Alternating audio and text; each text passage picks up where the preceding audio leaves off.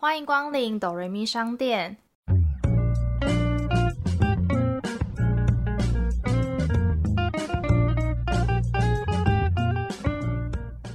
我是板娘多莉，我是小米。我们会透过戏剧来分享身边的故事。到底是人生如戏，还是戏如人生呢？听到这里的朋友们，请先帮我们按下订阅加评分五颗星，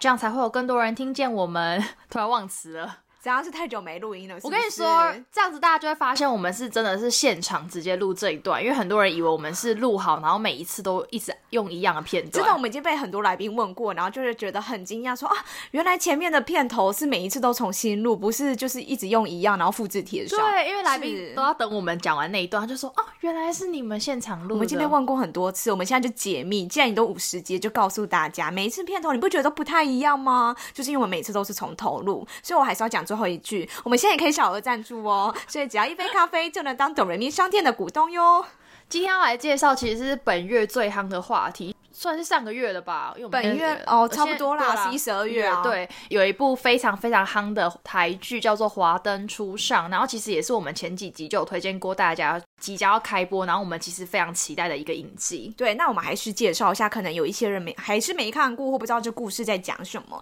那这个整个影集是以一九八零年代台湾台北市林森北路调通商圈的一个酒店为背景，就是在讲说一九八八年一个日式酒店，它叫光，然后妈妈。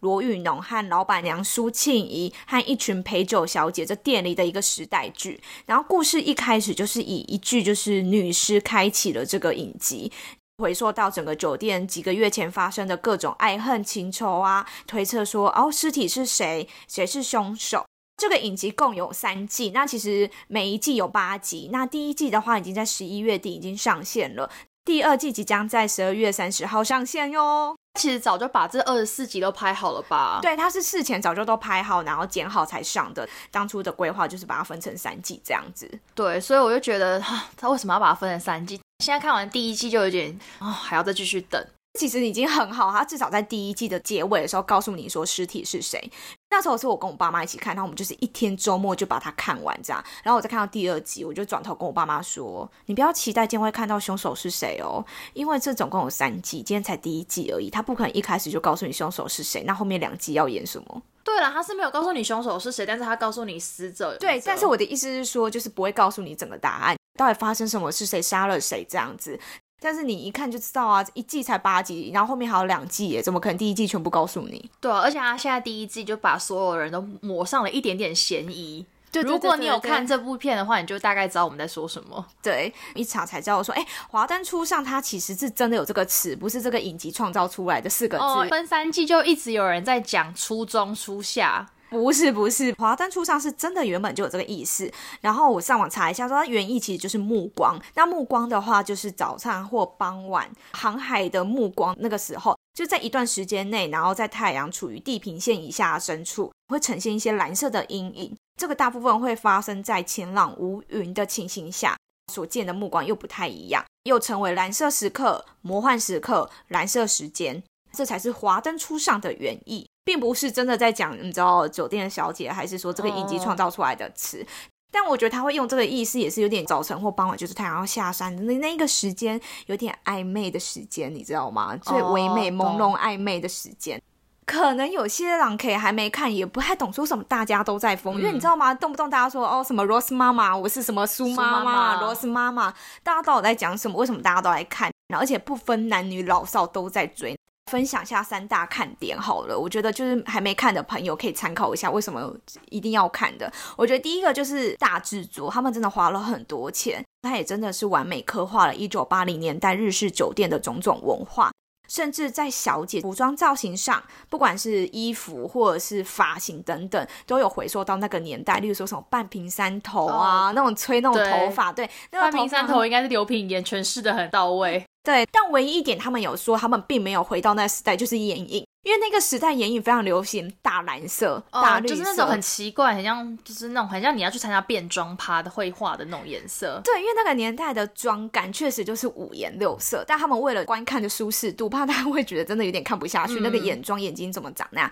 所以他们还是维持现代的眼妆。在发型跟服装造型上的话，就是很讲究，甚至是酒店的场景，就是演员开拍之前也都有到真的日式酒店学习实习。例如说折毛巾啊、倒酒，然后甚至是打火机。对他们讲那个打火机很厉害，对他们点打火机有说要先向下再往上是什么，好像才不会冲起来烧到客人。对，所以他们是很讲究这些小细节的，甚至他们也要学一些日文。刚刚讲说他是这个大制作，记得好像那个数字花了二点五亿的样子。酒店的场景就不是他们随便找了一间店就是来拍，他们是直接。在那个摄影棚打造成这个样子，对，所以就是发现，哎，他们其实真的是很用心在做这个影集。我记得他们那时候讲，他们其实，在实习的时候，不是大家都去做那种田野考察嘛？每天去田野考察的时候，也会看当时那个年代的报纸，就融入那个场景，就是知道那个年代今天发生了什么事，隔天发生了什么事，然后后天发生了什么事。我觉得可以现在找到那个以前的报纸很厉害，真的真的很强哎。对，报纸这种东西不就是感觉你两三年没看被回收了吗？还是说就是报纸的，例如说什么联合报他们那种报纸是会留下来所有的哦？你说被就是可能是那种印刷被档之类的，有可能一个档案库找到这样子的报纸非常不容易，真的。对，应该都泛黄了吧？那个油墨感觉都已经散开了。对，那我之前有看到访问，就是他们觉得蛮有趣，就是他们拍完的时候，真的是觉得那个场景因为完美刻画那个日式酒店的场景，他们那时候是真的很想保留下来，然后还开玩笑说，还是我们真的开了一个酒店，把东西移进去，这样就真的有开玩笑。可是因为那个地方在中影文化城，感觉就不太能让人就是变了一个 pop up store 之类的。曾经有考虑过说要把那些东西保留下来，等到上映的时候想做一些可能实体活动等等。但是就是后来因为疫情爆发，太多的不确定性，拍完后边有换其他人要进去，你的东西有点不知道怎么处理，可能没办法保留这么久，然后太多不确定性，所以后来就没有了。其实是蛮可惜的啦。对啊，因为前阵子的鱿鱼游戏就是它不是。拍完之后，然后在那个韩国地铁站，不是有一个区块，就有那个离太远，对，就有那个小女友的小女孩的那个样子，就发现其实观众还是就是都会很愿意去，就是看拍照啊之类。我在电视上看这么多集，当然会想要去实地上看看，就是那个感觉，拍摄场景，对不对？刚刚是第一点，然后我觉得光第一点其实就蛮值得看了，光第一点就觉得是一个很用心的拍摄。第二点，很多男生也愿意看的是，因为他是用悬疑去包装这整个爱恨情仇，所以不是单纯说我爱你，你不爱我这种爱情剧而已。他有一个尸体，让你敞开了一个好奇心，说到底是谁，谁又杀了谁，这种就会连男生都会蛮愿意看，就是觉得好奇。我一开始就是如果不知道他以悬疑去包装整部剧的，我就单纯听到这个名字，然后加上然后就是说林森北路的酒店，我就会觉得啊，那不就是一个时代片，然后再演一些就是过去的纪录片那种感觉。你说就是小姐们跟谁然后抢男人这样的故事，我就会以为它是一个单纯像纪录片那样，就只是一个告诉我们哦那个年代发生什么事啊，就觉得好像有点没有那么好看。但是加了这个悬疑的因素进去之后，就会让人家觉得。哎，我也想要来，就是看一下，就是到底谁才是凶手。嗯，对对啊，就是现在大家也都在猜啊，就第一季播完之后，每个人都在猜说，对，到底谁才是凶手。就各大论坛，大家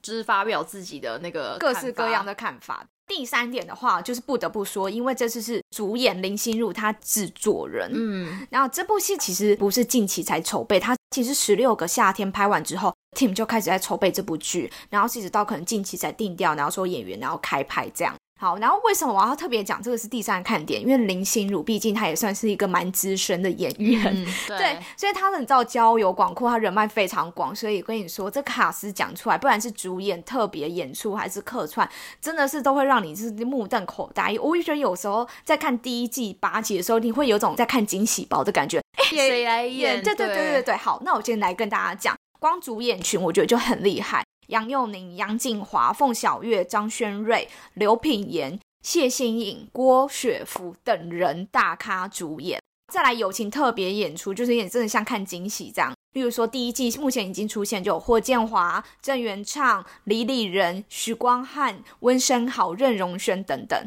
好，再来。第二季预告已经出来，光第二季预告也是非常有看头，就吴康仁、徐若瑄、林柏宏、王静等人。那个王静最近会不会演太多就是航片？票房都蛮厉害的，而且他最近真的出镜率很高，那就是得赞美他说很会挑剧本。嗯，对对，所以我觉得真的是有看惊喜包，就是第三季现在还没有预告，所以你也会很期待说，哎，第三季还会有谁出演？这样对啊，其实我自己也心里有觉得，就是因为看了第一季之后，我有觉得就几个女明星就超级适合来演这样子的剧，就像可能天心啊，然后徐伟宁或是文整玲。一开始我觉得杨景华很适合，因为以前杨景华有演那个一把青的时候，我觉得就是这个氛围，然后那个年代，我觉得超级适合天心，因为那时候王杨景华就是跟天心一起演一把青，对我就觉得哦，他也好适合。他们也在演艺圈很久，感觉应该跟林心如是有熟识的关系吧？不知道他到底会不会被邀请。天心感觉很适合演另外一个酒店的那个妈妈的感觉之类。杨景华跟林心如是一起顶让了这间日式酒店，然后开始做经营。徐若瑄就是演原本这间店的老板，对，就顶让给他们这样子。对，所以我觉得其实嗯，天心蛮适合的。你这样一讲，对啊，不一样风格。妈妈桑他们这部片主要是在讲日式的酒店。那你知道日式的酒店跟一般的酒店差在哪吗？呃，我只知道大概说，嗯，日式酒店第一个当然是主要客人就会以日本人为主，所以好像酒店小姐们跟服务生都要会有基本的日文。然后营业时间比较短，就会以夜晚跟凌晨为主。会有 KTV 唱歌还是什么的？一般其他传统的酒店的话，我知道还分为什么便服店、礼服店跟制服店，然后营业时间比较长，因为有的从下午就开始到清晨。你还记得刚开始 COVID nineteen 不就爆出一个回来，然后马上就高雄酒店吗？什么大舞厅之类？对对对对，有的那个一般传统的酒店其实下午就营业，然后甚至营业到凌晨五六点，虽然营业时间非常的长。我觉得两个相似之处的话，应该会是在说，就像他们剧情里面讲到说，他们就是在卖暧昧，他们有可能各种倒酒，然后陪来的客人喝酒、聊天、玩游戏、唱歌等等。至于能不能带出场，好像还是看各个酒店的规定，然后也是要看小姐接不接。就是至少剧情目前就是我们刚刚前面讲的那一 part，就是倒酒啊，然后聊天，在这里交朋友的感觉啦。刚突然想到说，这部戏第一季上完的时候，其实很多以前在就是日式酒店上过班的小姐或是妈妈桑们都说，真的是完整很刻画日式酒店会有的文化风情。嗯，因为我觉得一般人因为听到酒店，可能就会觉得是一个不好的词，就是声色场所那种感觉，就是很乱。对，日式酒店就是其实为什么在那个年代会这么红，就是因为那时候美军就是退撤台湾之后。然后开始日本经济开始就大复苏，然后就可能有些日本的商店什么，就大家都开始封日，所以就有非常多的就是日式的东西进驻，然后也会有一些日本人会来台湾工作，下班时间就会想要去日式的酒店，可能跟我们现在就是下班时间会去居酒屋很像那种感觉。就是里面的那个演员阿纪就说，因为其实更之前就是他们在美军驻镇的时候会有一些美式的酒店，我觉得应该不是酒店，就是可能像酒吧那样子。对，然后他就说他以前真的有去美式的酒吧打过工。然后打工，所以他就觉得那时候美式的氛围就不会像日式那样比较拘谨，跟客人会有保持一个距离。比如说，客人只能坐高的椅子，然后沙发，然后可能他们小姐又只能坐前面的矮椅子。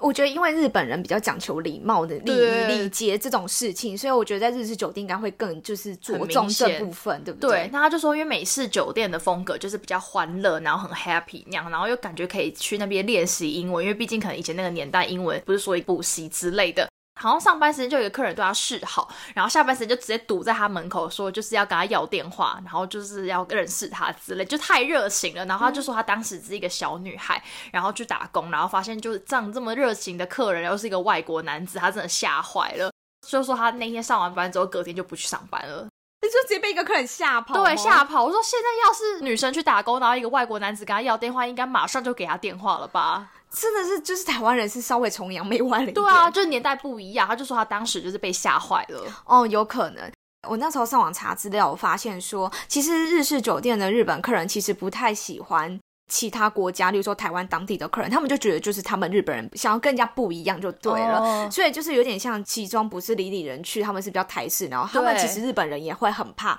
遇到这样的客人，所以如果今天日本人去了这个酒店遇到这样的客人，他们其实这间酒店名声可能会臭掉，就是可能就是客人也会很害怕再来，就真的像剧情里演的这样子，就是说你来这样闹，你要我还要不要做生意？因为他们日本就觉得他们希望去的日式酒店就是真的就是只招待日本人。对啊，就是因为那时候艺人演的角色也的确是比较是地痞流氓那样子，有点像 manga 来的。对，你不觉得他就很像从 manga 走来，从 manga 然后去中山区的调通，是不是？对对，就是 manga。因为里面刘品言确实就是以前是是有做过小就小就是那样的工作，所以就真的很像是从 manga 来。我如果是日本人的话，我也会觉得说，就是我们都是这样子的水准的人，然后如果突然来一个就是哎比较讲话很大声啊，怎么样，会觉得我好像整个来这里的气氛就被打坏了。对，所以就会影响他们做生意，因为可能日本人就不愿意来这间店，就会觉得你们这间店的客人素质不好。哦，懂。对，所以就是酒店，就是真的里面大部分都是日本客人。第一份工作也是，就是老板是日本人，他们来的时候真的也会去日式酒店，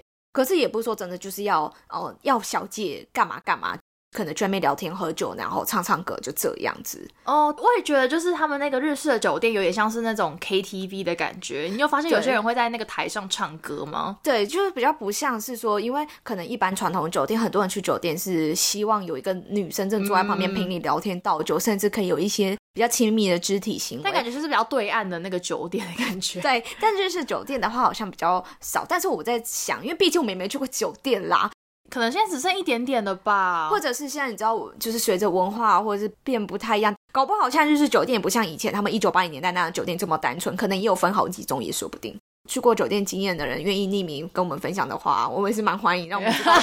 对，让我们分享一下你们现在知道酒店的差别是什么？可以在 Apple Park 下面就是匿名留言。我推荐那个林森北路哪一间酒吧？还酒店？酒店？对对对，欢迎大家在下面交流，让我们一起知道一下现在酒店文化到底是。因为毕竟我们是不会去吧。有大学生去他们那个酒店的时候，不也就是好像感觉是不受欢迎的感觉，因为毕竟消费也比较高，感觉他们进来就是无法负担得起那个费用。对，因为妈妈早上就觉得说你是来闹的吗？我们这边酒店一次开几支酒都是好几千几万块，你们这些学生会有钱，肯定也会鄙视。然后学生们可能进来也会吓跳，想说好像不是他们原本要去的。对他们感觉是要去比较可以就是肢体接触比较多一点点，或者是夜店那一种。对对对对，就需求不太一样。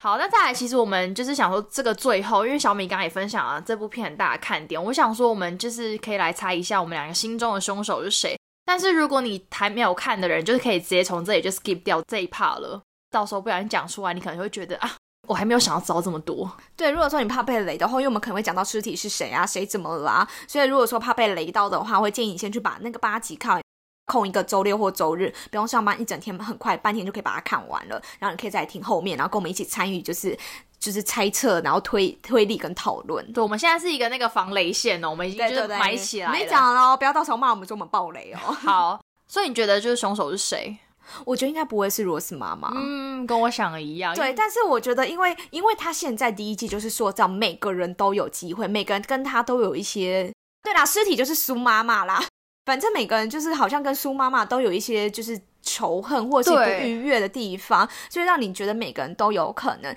但是我正在想说，有时候这种戏就是你会觉得好像谁就是因为讨厌他、恨他而想杀了他，但是我觉得有时候可能最后剧情都会是一个不小心。我妈她就一直觉得有可能是那偷卖毒药那对情侣鸳鸯档，她就觉得谢欣颖那一对，她就是觉得说会不会是他们要找毒药的时候不小心误杀了，就是苏妈妈，然后才要把她就是埋起来或什么之类。然后我的方向也比较是类似像这种，可能是有一些口角或什么，然后本来可能没有本意要杀她，但不小心一个口角或什么推挤，不小心就发生这种惨案。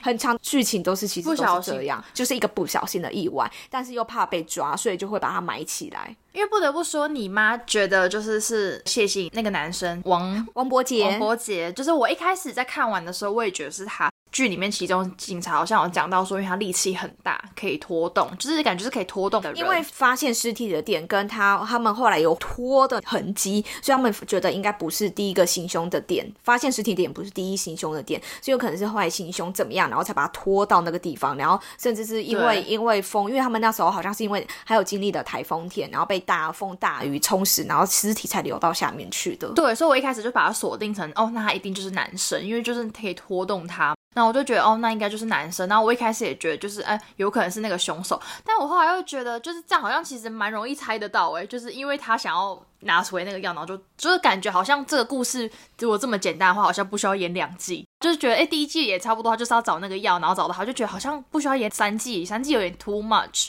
我后来就觉得我可能是中村先生，力气看起来最大吗？因为因为他第一他是男生，然后因为第二他是因为他不是后脑勺重击嘛，你不觉得就是后脑勺可以被别人重击，代表信任的人攻击你的吗？因为如果你不信任这个人，你不可能背对他，你不会知道他想要对你做什么。但有可能他是躲在家里啊，我就突然冲出来，然后他是躲起来，然后突然冲出来，然后重击他。那可以去他家里，可能就走江汉吧。对，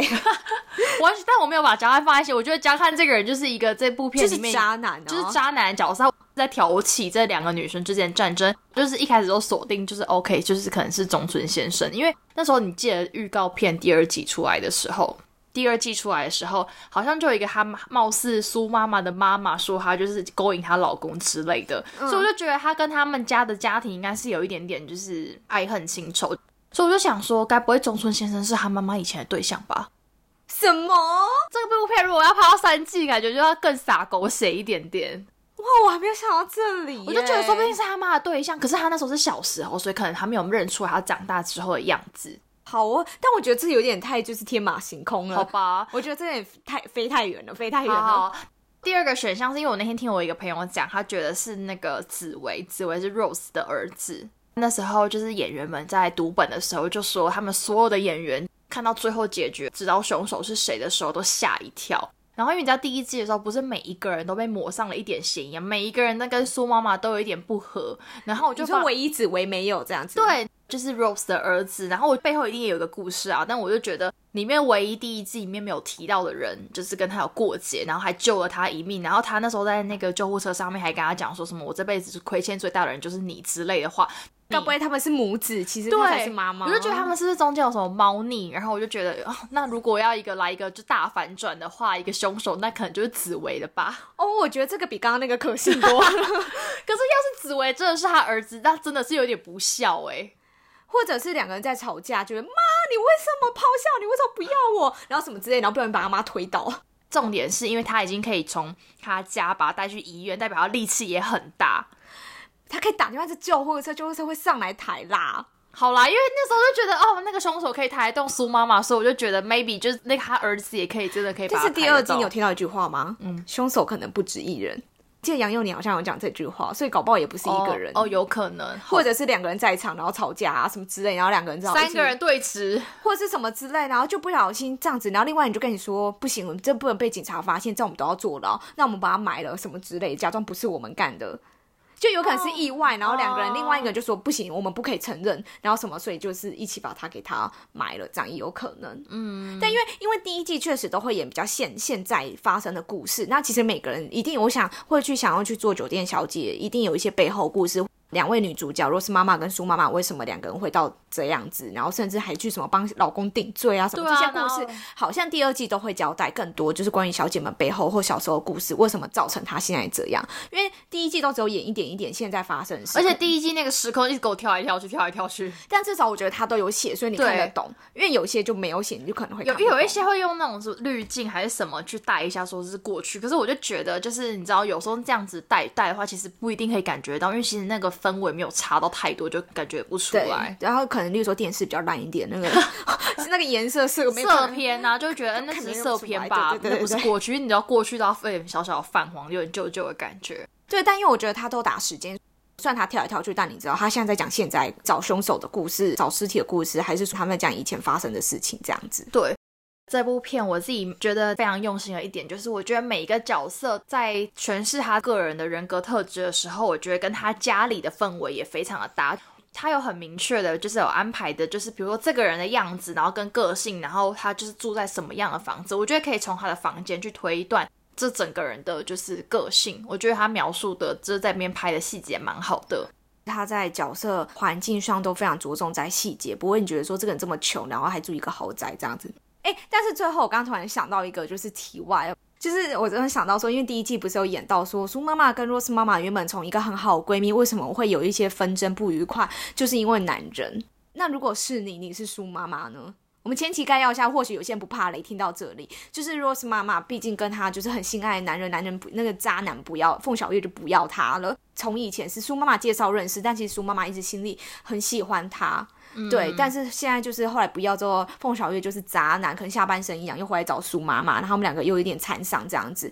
但对 Rose 妈妈来讲，就是她被抛弃，可是你却跟我闺蜜搞在一起，她没有点没办法接受。那如果是你，你是苏妈妈，你会剪吗？剪他这个人吗？对，我觉得不会诶。就是苏妈妈先认识他，可是苏妈妈自己错过了这段姻缘，因为他没有跟这个人在一起，所以他可能会觉得说，就是还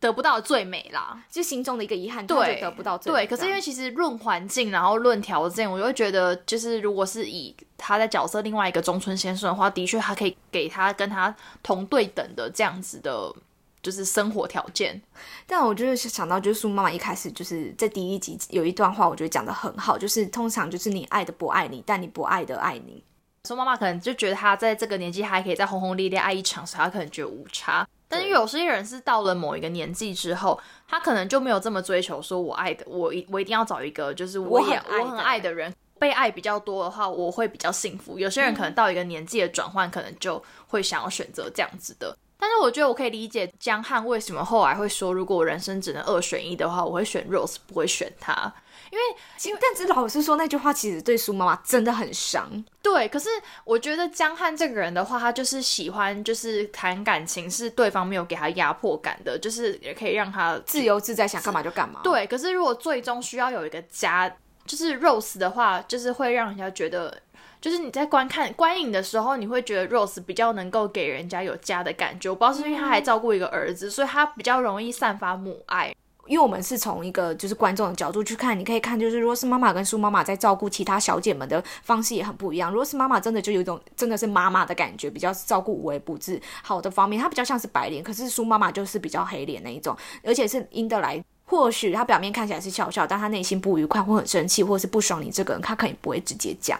所以说，对男生来讲，就有点不知道你要什么。对他就是，我觉得苏妈妈就比较表，感觉比较表面一点点。对，然后加上那时候阿纪也有说，就是他觉得他很不关心他底下的人，连就是跟他工作这么久，他不抽什么烟，他都不知道。这个人每天都会做的事情，他完全都没有发现，代表他其实没有很关心他身旁的人。他就是一个暴食的，可能就觉得我不想添麻烦，可你出事了，我就叫你离开我的店，就比较不会将心比心那样。因为毕竟刘品言那个角色也是被他赶走的啊。对啊，所以我就会觉得他感觉是会把自己的姿态放比较高，他会觉得我是老板娘，真的是老板娘，然后就觉得他跟别人相处方式就比较不会像是一个真的妈妈在对待就是下面酒店小姐女儿的感觉，会觉得我是老板，你是员工。就带人要带心呐，他没带心呐，他就觉得你就是员工，经纪人带艺人一样啊，你要把他当做是你的家人，你才可以把他带的孩子，对，才能带的很好。回到原本问题本身，如果是我的话，我觉得如果说今天当下真的很爱这个男人，我就是想要试一次，就算最后遍体鳞伤都好。我觉得如果因为我是一个很重朋友，所以我会先讲。哦，我觉得你总比事后，因为我觉得纸包不住火，你总比事后这件事啪开，就是被发现、被看到还好。至少你先讲，如果对方不开心、不开心，我觉得这是摊开来，在还没在一起前就是先讲清楚。但如果你也不愿意讲，你这样偷偷摸摸来，那一天是就会像现在有点难看。对，所以我说，如果说今天你真的是就是你觉得你要奋不顾身的时候，我觉得，我觉得至少先让对方就是先。可是你跟对方讲用意是什么？我要跟这个人在一起，我要追他，所以我只是告知你，还是你会得到他的同意？我觉得会看友谊的程度。哎，如果真的很好，可能会得到他的同意；如果他没办法接受，那我就会。可是一定是他跟你很好，你才会去问他你能不能那个啊？因为如果你觉得这个，我觉得是朋友都会讲。哎，可能跟朋友的交友程度，跟你对这个人感情可以到哪吧？那这个问题不就是那种你？那你能不能接受你的你跟你好朋友的前任在一就是你能不能接受？是啊，这个问题本身不就是这样吗？对啊，是啊，这个问题就是这样哦。OK，可是因为他建立的前提是因为你们两个很久以前就认识了。那如果是比如说你跟你朋友，然后你后来才认识她男友，然后跟她男友分手，你会想要再跟这个男生在一起吗？我觉得如果是刚分手，真的不行哎。没有，不是说刚分手，我是说他们这个前提是因为。其实苏妈妈很久以前就跟江汉是认识的关系，可是假设苏妈妈跟就是 Rose 妈妈他们其实同时间认识这个男生，没有所谓谁先来后到这个。哦，我懂你说是在同一个起跑点，甚至是可能 Rose 妈妈呃苏妈妈认识江汉是因为她跟 Rose 妈妈在一起的时候，还发现哦有一个新的男生叫江汉这样子。我觉得这个前提会很明确，就是说，因为你不要我朋友，然后你现在来追我，我觉得说你在冲傻笑。但是如果今天是我本来就跟你认识，我也知道你这个人是怎么样，然后其实我一直很欣赏你喜欢你，然后甚至帮你介绍给我朋友，就你会跟我朋友在一起，OK，那我就祝福你们。但你们分手后，如果你又回来找我，你就觉得哎我不错，我可能就会动摇，我就会觉得，因为毕竟我先认识，我可能会跟我朋友讲，嗯。但是如果是像例如说，如果是妈妈跟苏妈妈这种情，我觉得如果说对方没办法接受，我就会跟你讲说，我觉得我们现在不行。OK，我觉得跟男生也会说，现在就是不行。嗯，你就是各自先 先冷静一下。如果说过了一年后，大家还是对彼此有感情，再再说吧。嗯，差不多到打烊时间啦。那十二月三十号记得和我们一起期待第二季上线哟。好，那也可以到 Apple Podcast 告诉我们你觉得凶手是谁，或是到我们的 IG 来私讯告诉我们。好，那也别忘了订阅频道和 Apple Podcast 评分五颗星哦。我是板娘多莉，我是小米，谢谢光临。